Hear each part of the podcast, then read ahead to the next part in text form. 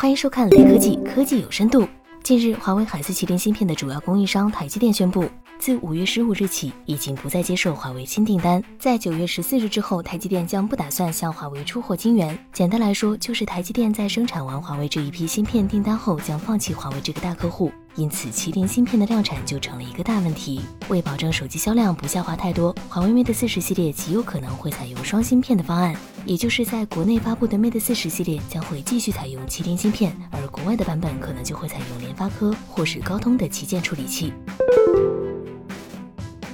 可能有部分朋友并不清楚台积电在芯片制造行业的地位。毫不夸张地说，台积电的技术水准就是业界的天花板。不管是苹果还是华为的芯片，都需要通过台积电来生产。今年下半年，台积电就可以生产五纳米制程工艺的芯片，这也是今年下半年和未来一年内旗舰芯片的硬指标之一。虽然苹果的 A 十四、高通的骁龙八七五，还有华为的麒麟一零二零都会采用这项制程工艺，但五纳米制程工艺暂时只有台积电能够做到。了解了这些，就能初步明白为何台积电断供后会对华为造成这么大的影响了。在投资方面，台积电可谓是不惜重本。当时一座十二英寸晶圆厂造价需要大概二十五亿到三十亿美金，这么多芯片代工厂之中，只有台积电愿意砸钱兴建，并为几家拥有先进芯片制造工艺的 IDM 专门定制了生产方案。这些 IDM 大厂自然不会错过这个节约成本的机会。将自己的制造业务基本上全额交给了台积电，台积电也因此收获了一批大客户。到了二零一九年，台积电仍是世界上投资最多的芯片制造商之一，研发费用达到了二百一十一亿元，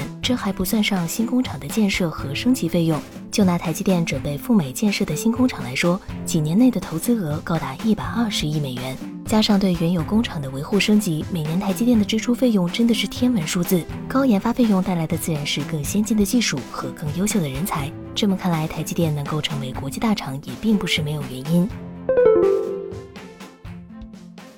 有关台积电将断供华为的传闻也不是今年才冒出来的，华为自然也不会坐以待毙。在华为公开的二零一七到二零一九年财报中，可以明显看到华为的原材料库存在这两年疯狂增长。二零一九年末，华为就原材料一项相比二零一八年增长了百分之六十五，占到了所有存货的百分之三十五。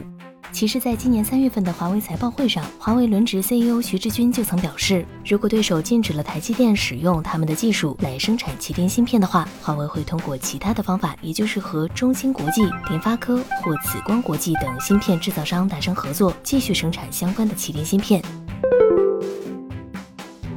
虽然 Mate 四十系列会不会采用双芯片方案，目前还没有一个确切的说法。不过可以肯定的是，台积电断供后，未来的麒麟芯片生产一定会受到巨大的影响。中芯国际目前的技术还不能满足华为的要求，最好的办法是采用联发科、三星或是高通的芯片。其实从今年华为所发布的部分机型采用联发科芯片就能看出来，华为早就为自己留了后路。不管怎么样，华为在国内的用户数量还是很多的。目前几款搭载联发科芯片的手机销量也还不错，看来消费者是愿愿意接受一部非麒麟芯片的华为手机。而搭载麒麟一零二零处理器的 Mate 四十系列可能会是华为史上一款具有特殊意义的手机，相信销量也不会比前几代差。好了，本期视频内容就到这里了，记得点赞、投币、收藏哦，我们下期再见。